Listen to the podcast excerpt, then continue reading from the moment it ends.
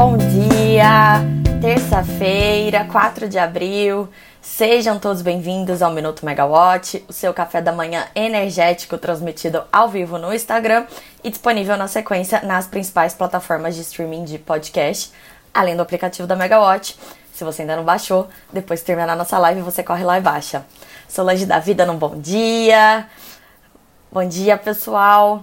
Bom, eu sou Camila Maia, jornalista da Megawatt o nosso reforço energético da manhã de hoje tá, tá bem rico.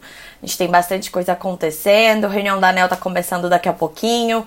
É, a gente tem novidades no Linhão do Tucuruí, repercussões da decisão da OPEP de cortar a oferta de combustíveis, novidade na disputa judicial sobre o PLD diário e novidades na Petrobras também. Temos bastante coisa hoje. Vou começar então pelo Linha do Tucuruí que é o apelido dado à linha de transmissão que vai ligar Manaus a Boa Vista, capital de Roraima, e aí vai ligar Roraima finalmente ao Sistema Interligado Nacional.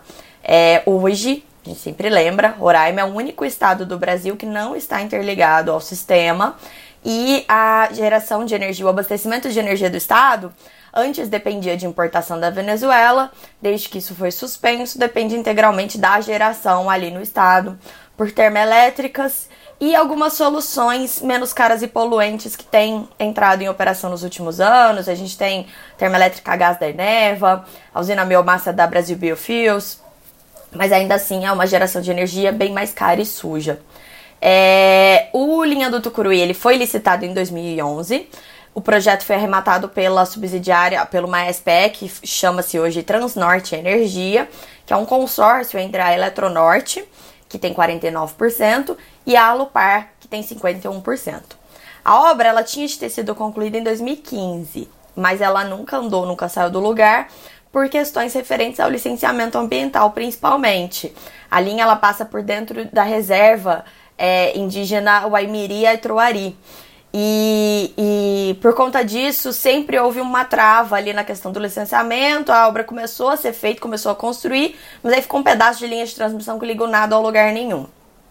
O governo passado, do ex-presidente Jair Bolsonaro, é, assumiu essa obra como uma das suas principais missões, assim, destravar essa questão. É, e conseguiu obter finalmente ali o licenciamento ambiental, foi feito todo um processo de é, é, acordo com, com as populações da região. Em setembro do ano passado, finalmente, o Tribunal Regional Federal da Primeira Região ele homologou um acordo judicial encerrou essas ações que estavam questionando a obra. E aí, na sequência, o Conselho Nacional de Política Energética, o CNPE, ele reconheceu o Linhão como de interesse estratégico para o Brasil.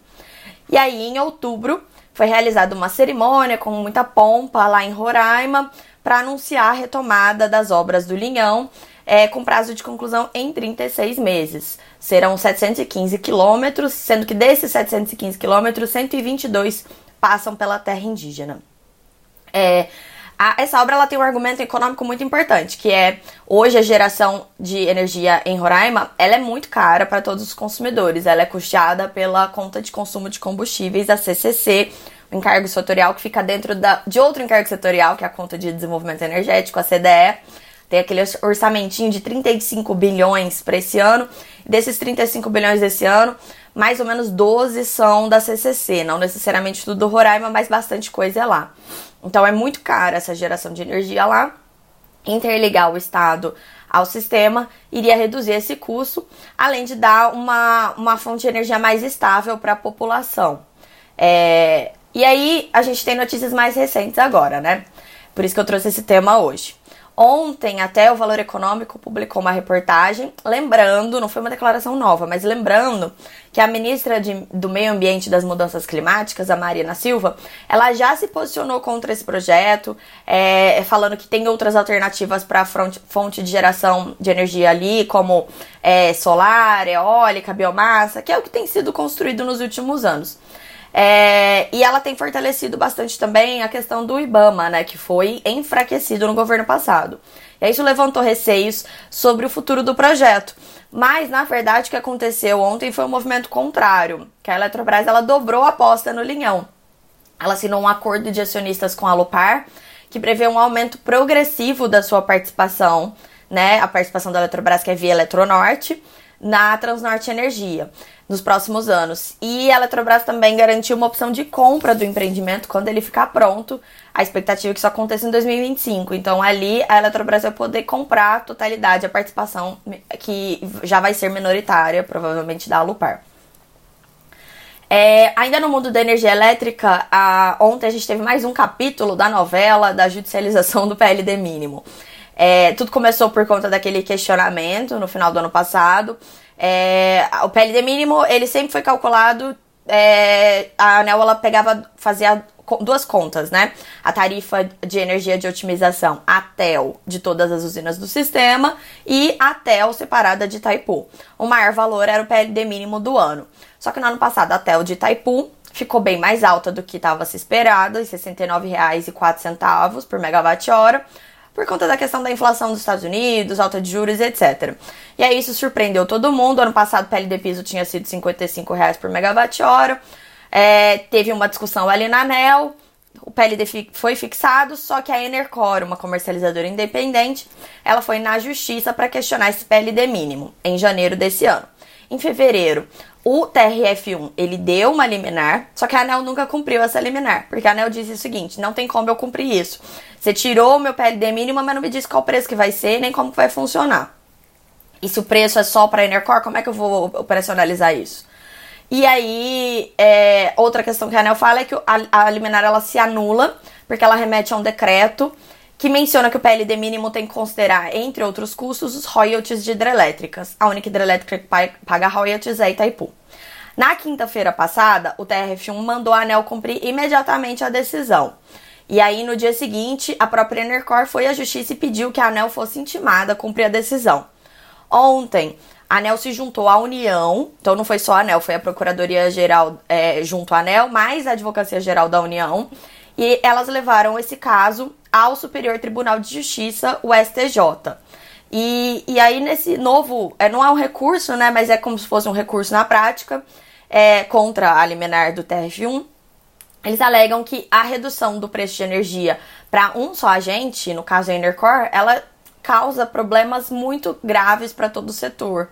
É, além de, de, de, questões que são, são reflexo disso. A gente até falou na semana passada, né, sobre esses, esses efeitos em cascata da mudança do PLD mínimo, que seria, é, por exemplo, o custo da energia de reserva que é repassado aos agentes seria bem maior, e também a previsão de faturamento das distribuidoras, porque hoje elas estão sobrecontratadas e elas vendem esse excedente de energia no mercado de curto prazo. Agora indo então para o mundo do petróleo, é, o mercado ainda está repercutindo, né, o corte surpresa na produção, que foi anunciado é, no domingo pelo grupo OPEP+. É, ontem, o contrato de petróleo tipo Brent subiu 6,31% a 84,93 dólares o barril. E o WTI subiu 6,28% a 80,42 dólares o barril. É, hoje a commodity ainda está em alta, pelo menos estava até 10 minutos atrás, mas de menos, mais ou menos 1%. Esse preço é bem mais alto do que estava antes, né? Parece que a OPEP quer manter ele acima dos 80 dólares, que seria um patamar mais aceitável ali pro, pro cartel. Bem menor do que os 100 e quase 30 dólares o barril que, que o preço chegou a atingir ali no começo do ano passado, é, naquele aperto da pandemia ali, principalmente na China. Mas é, em um momento que o mundo todo enfrenta pressões inflacionárias, inclusive os países desenvolvidos, né, Estados Unidos e Europa, que para quem a inflação era uma coisa meio inexistente, não é que nem pra gente que já tá acostumado. Isso é muito preocupante. E nos Estados Unidos foi muito mal recebida a questão da OPEP, mais até por conta disso, né? É, aumenta a previsão de aperto monetário lá no país, e com isso você aumenta o risco de recessão global. É, aqui no Brasil, além de toda essa questão relacionada à inflação, taxa de juros, etc., a gente tem um problema até mais urgente, que é o aumento da pressão do governo em cima da Petrobras. Mesmo antes dessa alta, a Petrobras ela já estava sofrendo pressão. A Petrobras, eu digo assim, a gestão atual da Petrobras, né? O novo presidente Jean Paul Prats, principalmente. Porque na campanha é, o, o, presidencial, o presidente Lula, ele prometeu é, mudar a política de preços da companhia, acabar com essa paridade com os preços internacionais. E o próprio Jean Paul Prats já admitiu que para a empresa é muito melhor isso. E além do fato que a empresa não pode subsidiar os preços de combustíveis, né? Então, é, tudo indica que a Petrobras ela vai ter que repassar essas altas nos preços. Talvez ela não repasse agora, ela vai esperar para ver se continua, se tem algum outro componente aí que ajuda, talvez câmbio, né? Mas aumenta ali a pressão em cima do, do Jean Paul Prats. É, o, o, jornal O Globo, hoje ele até publicou um editorial sobre esse assunto. Aí ele lembrou ali que o presidente Lula, ele prometeu abrasileirar, abrasileirar os preços de combustíveis da campanha. Ele não explicou direito o que, que significava, mas ali a, a, a, explicação assim do, do, do, termo dele era acabar com essa paridade de preços internacionais, que para ele não fazia sentido. O Brasil, um país que é exportador de petróleo, é, praticar preços em dólar, é, refletir aqui dentro essas pressões de fora. É, o problema é que assim, o petróleo é uma commodity, então você não tem como ter um preço brasileiro para uma commodity que é negociada no mundo inteiro. É, e tem outra questão que o Brasil, ele importa os combustíveis que ele faz. Ele pode exportar o petróleo, mas ele importa 30% do diesel e 15% da gasolina. E aí uma política de preços diferenciada da Petrobras, por exemplo, se ela não repassar os custos, que configuraria como se fosse um subsídio, né? A gente não sabe se no fim ela vai ter um custo ou não, mas se ela não repassar esses custos, é, o importador ele deixa de ter um incentivo para trazer o combustível, porque para ele é, eu vou trazer e não vou ter mercado. A Petrobras está vendendo a um preço muito mais barato do que eu, eu não vou conseguir repassar esse combustível, então você aumenta o risco de desabastecimento. Essa é uma discussão que vai e volta desde sempre, não é exclusiva desse governo. O governo passado, embora tivesse né, uma carinha, falasse que era liberal, teve bastante problema com isso. Inclusive, o ex-presidente Jair Bolsonaro mudou a presidência da Petrobras diversas vezes. É uma posição sensível, é, então é uma situação muito complexa, a gente tem que acompanhar. Ainda em Petrobras, é, o portal EPBR, ele informou que o Maurício Tomasquim, que é ex-presidente da empresa de pesquisa energética e teve ali junto com o Jean Paul Prats à frente dos grupos de trabalho da área de Minas e Energia no governo de transição, ele assumiu como gerente executivo de estratégia da Petrobras, que é a área que é responsável pela elaboração dos planos plurianuais de investimento e planejamento de longo prazo da companhia. O que se fala no mercado é que o Thomas Kim ele vai ser diretor de transição energética, vai ser criada uma nova diretoria para ele voltada para a transição energética. Só que hoje a Petrobras ela ainda está com um conselho que foi eleito na gestão anterior. Então, é, agora em abril o conselho vai ser renovado, né? A gente nem sabe como vai ficar esse conselho, porque a União, além de com mais nomes do que tem de assentos, por, já prevendo vetos, alguns nomes já foram vetados, mas isso não significa que eles não poderão assumir. Haja visto que no, no ano passado mesmo isso também aconteceu. É, e agora vamos esperar, então, final desse mês vai ter essa Assembleia Geral de de acionistas, eles vão eleger um novo conselho, e aí tudo indica que esse, com esse novo conselho vai poder ser criada essa diretoria para o Thomas Kim.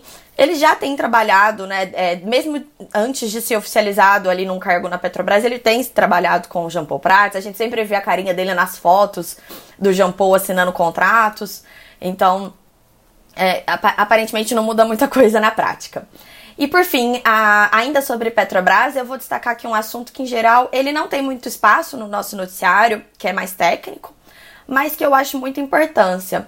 É muito importante, que, que, que é relacionado a uma outra reportagem do jornal O Globo, que saiu no sábado, é, informando que funcionárias da Petrobras elas criaram um grupo de WhatsApp para criar trocar informações sobre casos de assédio cometidos nas instalações operacionais e nos escritórios da companhia nos últimos anos.